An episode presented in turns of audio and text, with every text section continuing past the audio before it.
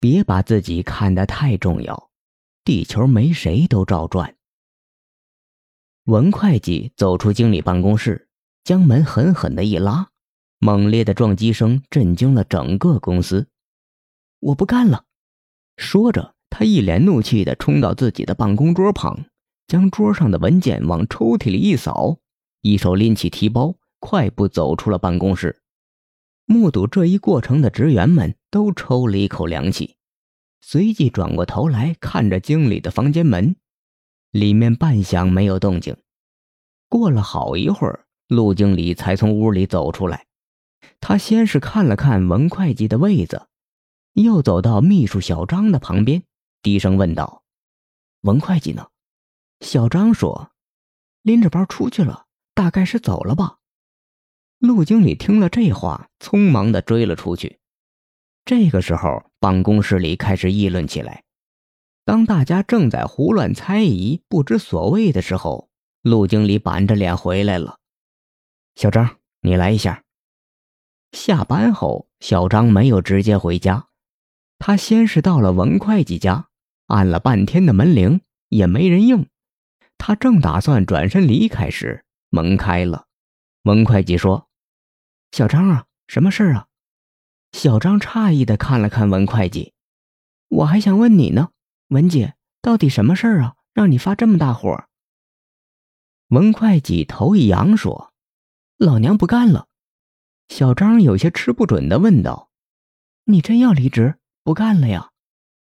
文会计没好气的说：“当然是真的，我要让那个不长眼的老陆知道没有我的滋味儿。”小张不以为然的摇了摇头，说：“你明明知道公司没了你就运行不了了，何苦呢？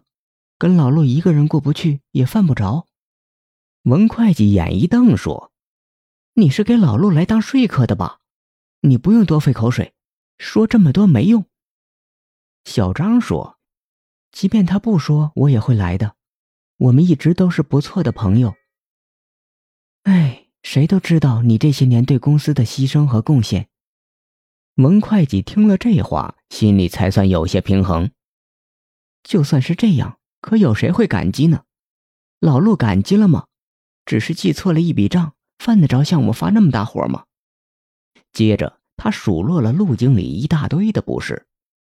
小张顺着文会计的话头说，他的气也消了些，还炒了两道菜，请小张吃了晚饭再走。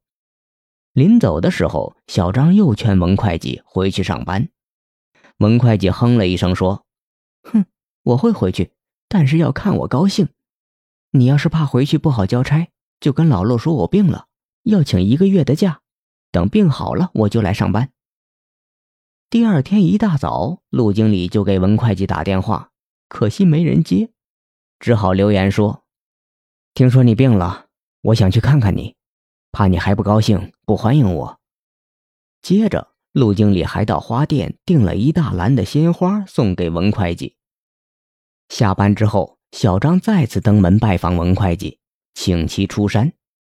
拜托了，看在同事的份上，回来上班吧。你一天不在，公司全都乱套了。文会计听了，冷笑道：“哼，乱就乱吧，老陆他不是本事大吗？让他去管呢。”反正我去了也老弄错，耽误事情。小张央求道：“可是公司的账都在你的手上啊，支票也要用你的章。你要是不来的话，很多账都没法子理呀。”文会计就是不松口。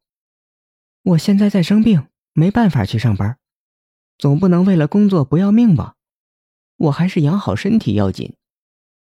第二天早上，陆经理把小张叫进办公室。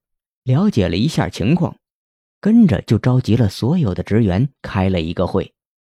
他先是自责一番，然后勉励所有的同事共商对策，解决目前的问题。只是大家都叹气，说没有文会计，问题不好解决。于是中午，陆会计就带着小张和两个组长，买了几盒水果到文会计家里拜访。文会计把门拉开一条缝，一看是陆经理，砰的一声关上了门，大家都碰了一鼻子灰。没办法，陆经理只好带着各种证件到银行换了印件，重新统计客户资料。但是其中难免有些错漏，结果丢失了几个老客户。小张将这些事告知了文会计，文会计得意的笑道：“哼，活该。”到了月底，公司要发薪水了，册子在文会计手上。小张央求文会计。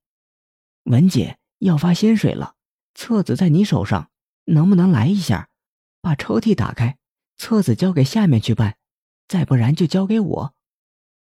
文会计冷笑道：“给你，你接手是不是？对不起，我把钥匙弄丢了，但我可警告你们，不准开我的抽屉。”陆经理没有打开文会计的抽屉，虽然有同事说那是公务，公司有权开。陆经理找到总公司，从那边调出资料，重新造册，解决了问题。一个月过去了，文会计的桌子已经空了四个星期，但是这个时候已经没有人提到他了，就好像公司从来没有这个人一样。故事说到这里就点到为止吧。至于文会计的结局，大家可以想象一下。如果文会计回去上班，会是怎样的场面？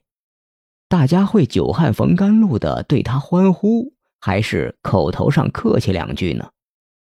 也许私下里更多的人会冷冷地说：“回来干什么？没有他，还不是照样做好了事情吗？”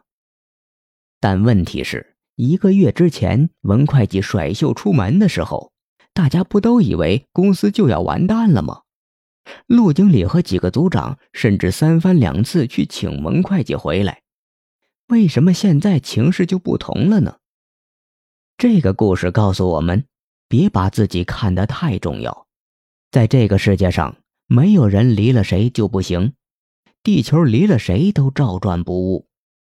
懂得这个人情世故，我们在职场中就要摆正自己的位置，放平心态。这样才能有长远的发展。